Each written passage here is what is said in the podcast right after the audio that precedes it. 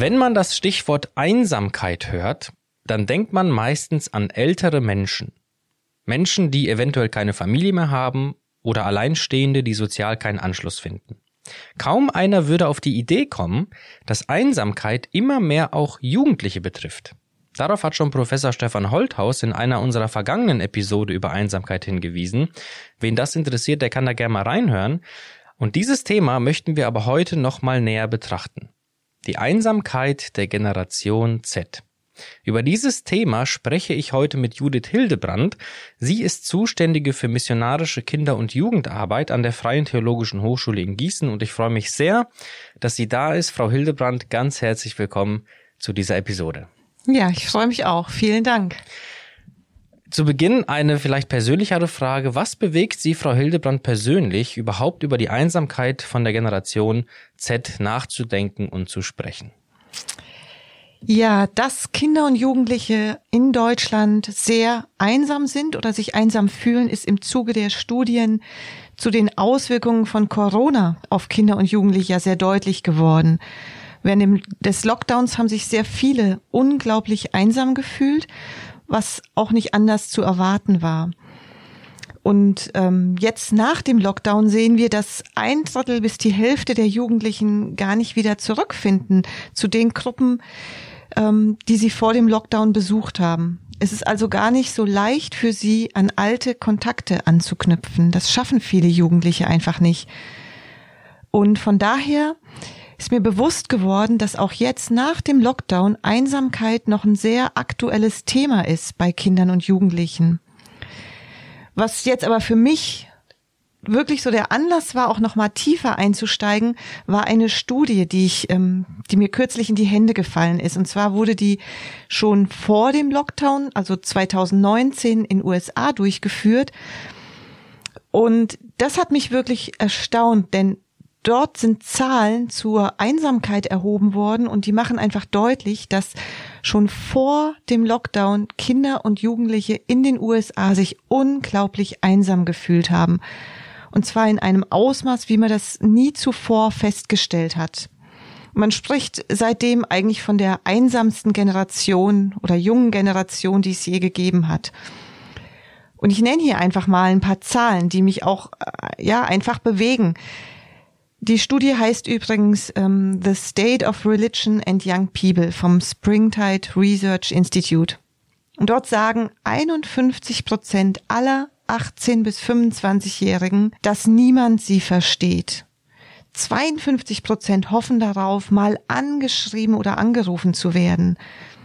Und 45 Prozent meinen, die Leute sind zwar um sie herum, aber nicht wirklich mit ihnen und 43 Prozent fühlen sich, als ob niemand sie wirklich kennt und ungefähr genauso viele, dass sie sich einfach komplett einsam und alleine fühlen. Wenn man jetzt denkt, 18 bis 25 Jahre alt, das bedeutet, es sind diejenigen, die von zu Hause ausgezogen sind, vielleicht auf, auf dem College sind. Da kann man sich vorstellen, dass diese Altersgruppe schon auch einsam ist.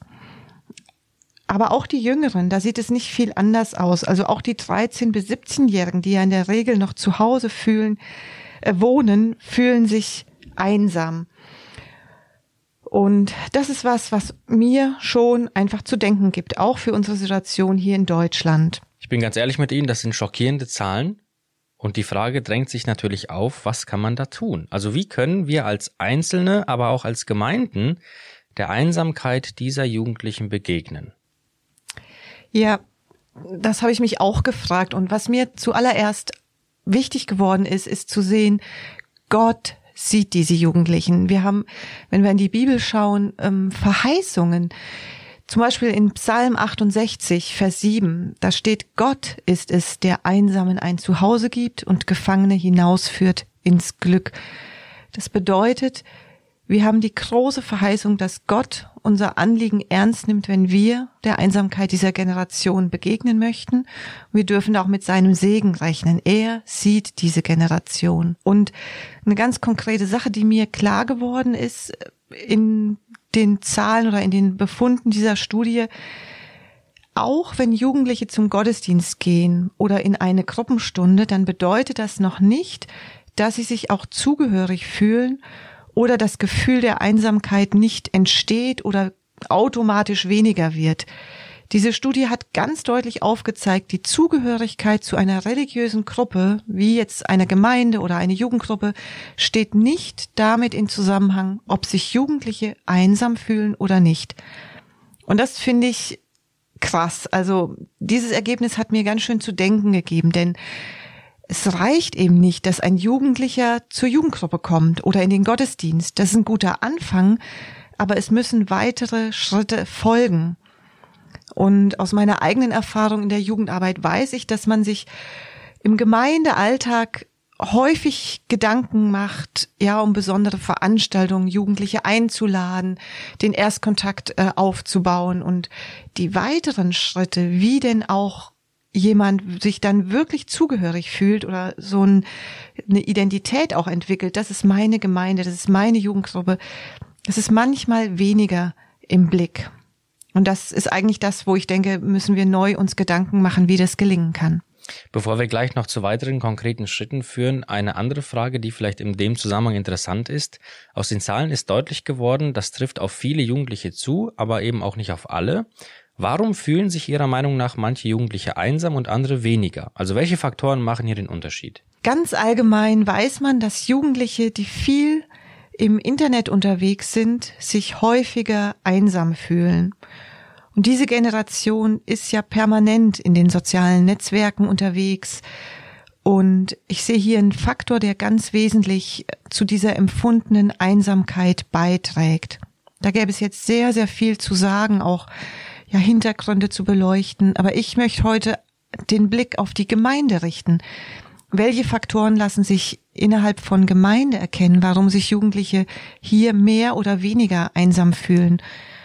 Und da gibt es eine ganz interessante Beobachtung. In der Studie wird beschrieben, wie die Forscher die Jugendlichen immer wieder danach gefragt haben, also es wurden viele qualitative Interviews durchgeführt, wo und an welchen Orten habt ihr euch zugehörig gefühlt? Also man wollte Veranstaltungen wissen oder Gruppenstunden, aber immer und immer wieder haben diese Jugendlichen eben nicht Orte genannt oder Veranstaltungen, sondern Personen, Menschen.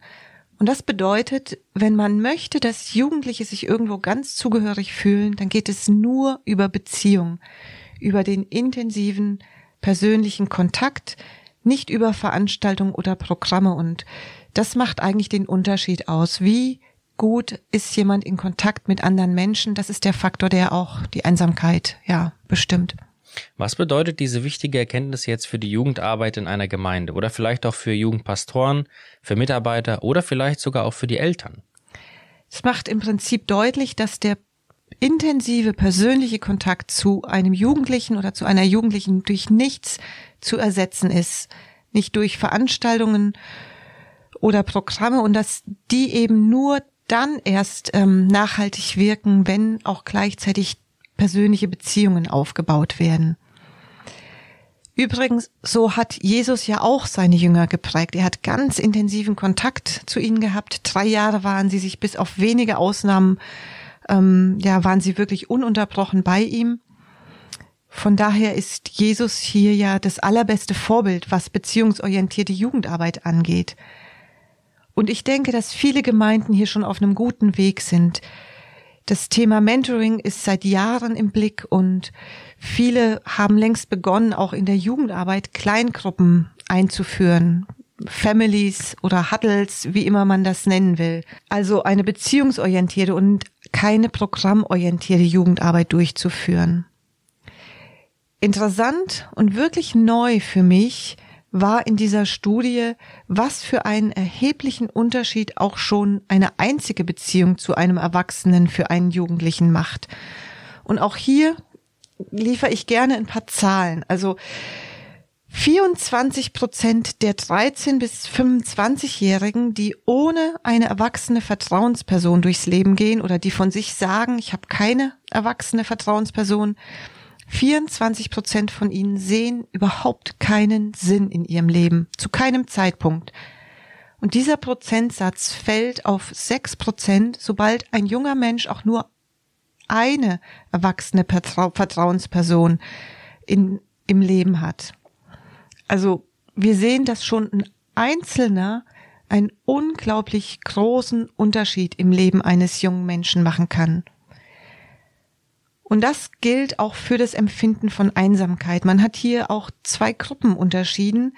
Zum einen diejenigen, die keine Vertrauensperson im Leben haben und zum anderen eine Gruppe von Jugendlichen, die mehr oder fünf Vertrauenspersonen im Leben haben, Erwachsene. Und wenn wir uns hier die Zahlen anschauen, dann ist das wirklich ganz erstaunlich. 62 Prozent der Jugendlichen ohne Vertrauensperson fühlen sich komplett alleine im Leben. Aber nur neun Prozent von denen, die mehr zu mehr als fünf Erwachsenen ja, vertraulichen oder guten Kontakt haben. Das Gleiche sehen wir auch, wenn es darum geht, wie sehr sich jemand verstanden fühlt. 70 Prozent der Jugendlichen ohne Vertrauensperson fühlen sich, als ob niemand sie versteht. Aber nur 24 Prozent derjenigen, die fünf oder mehr Vertrauenspersonen im Leben haben. Das heißt, eine einzelne Person kann im Leben eines Jugendlichen wirklich einen ganz großen Unterschied bewirken, aber fünf davon, fünf Erwachsene, die sich in einen Jugendlichen investieren, sind, so steht es in der Studie, ein kompletter Gamechanger für das Leben dieser Jugendlichen. Und das finde ich ähm, richtig spannend.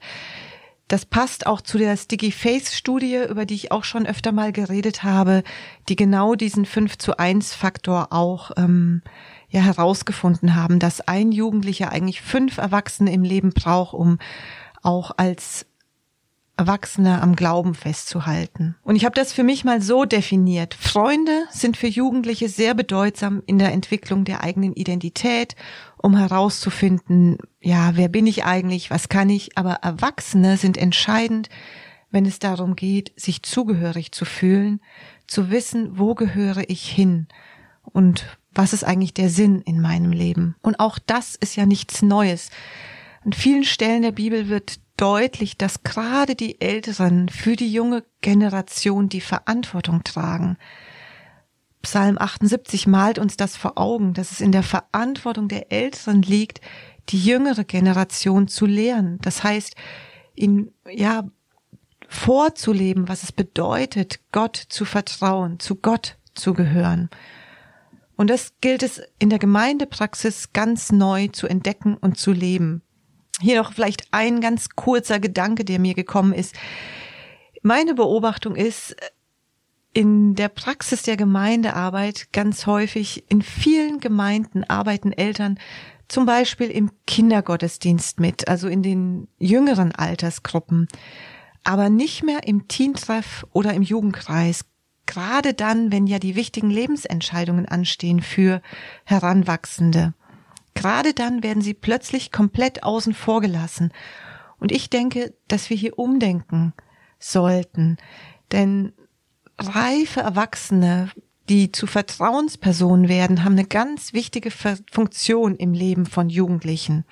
Und das zeigen uns einfach die empirischen Studien. Und das ist wichtig für Gemeinden neu im Blick zu haben. Jetzt kann ja nicht jeder gleich die ganze Gemeinde umkrempeln und ändern, zum Beispiel Mentoren einführen und so weiter.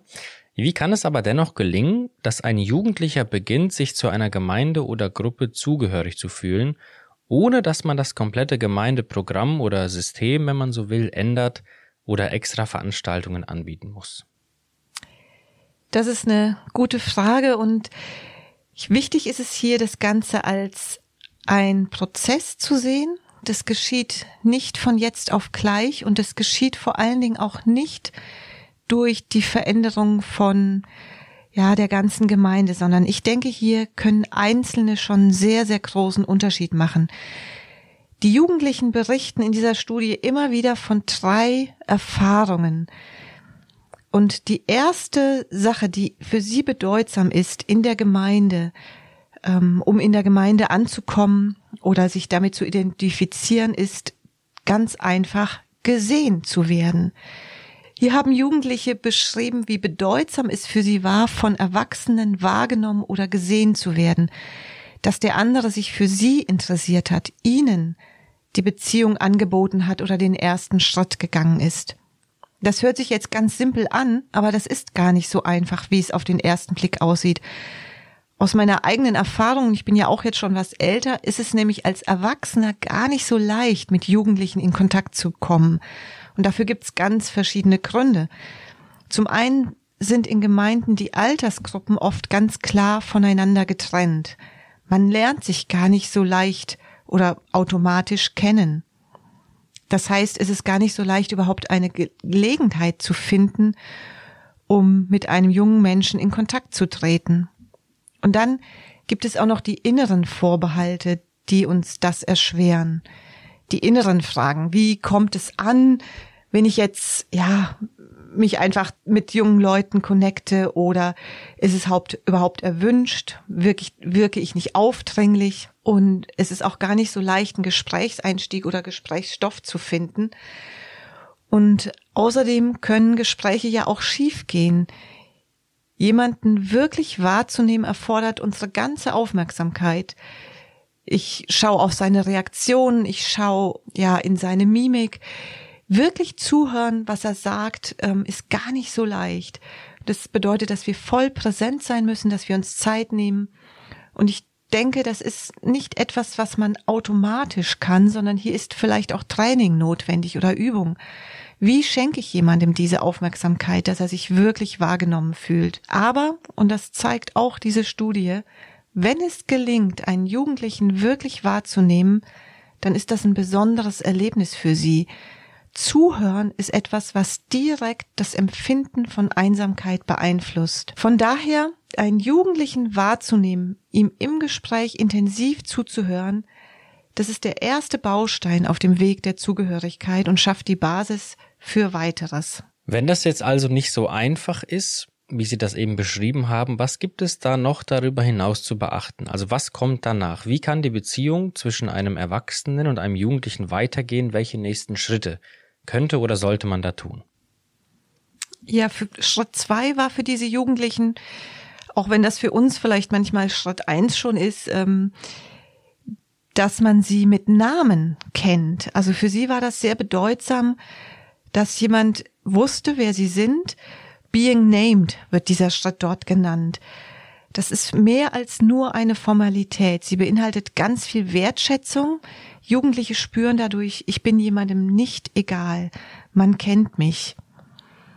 Und jemand hat mal Gemeinschaft definiert als einen Ort, wo man mich mit Namen kennt und wo man mich vermisst, wenn ich nicht da bin. Das ist der Gedanke, um den es eigentlich geht. Also nach einem einzelnen Gespräch vielleicht, wo man mal oberflächlich in Kontakt kam oder auch intensiver, geht es jetzt darum, dass ein Jugendlicher vermisst wird, wenn er nicht da ist. Und das bedeutet, ähm, ich darf auch junge Leute mal drauf ansprechen, wenn sie nicht da waren im Gottesdienst oder in der Gruppenstunde und ja, einfach deutlich machen, hey, wie schade. Und für die Gemeindepraxis bedeutet das, es ist unglaublich wichtig, die Namen der Jugendlichen zu kennen oder der Kinder. Und das geschieht vielleicht ganz gut auch, indem man ähm, bewusst vielleicht Patenschaften einführt. Manche Gemeinden machen das nicht nur bei der Kindersegnung, Paten einzusetzen, sondern auch für die Kinder, die zum Beispiel im Kindergottesdienst sind oder die Jugendlichen im Teentreff, im Jugendkreis, Gebetspaten, um so einfach den Kontakt zu stärken. Und ja, man kann sich fragen, kenne ich eigentlich die Namen der Jugendlichen in meiner Gemeinde?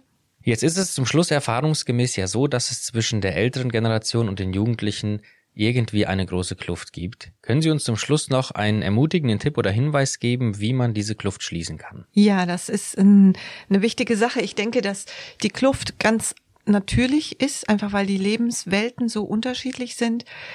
Und ähm, ich denke, dass wir als Erwachsene ähm, einfach immer wieder uns neu für die Menschen interessieren. Also unabhängig von dem, was Jugendliche tun, wie sie sich verhalten, das Interesse am Menschen in den Vordergrund stellen.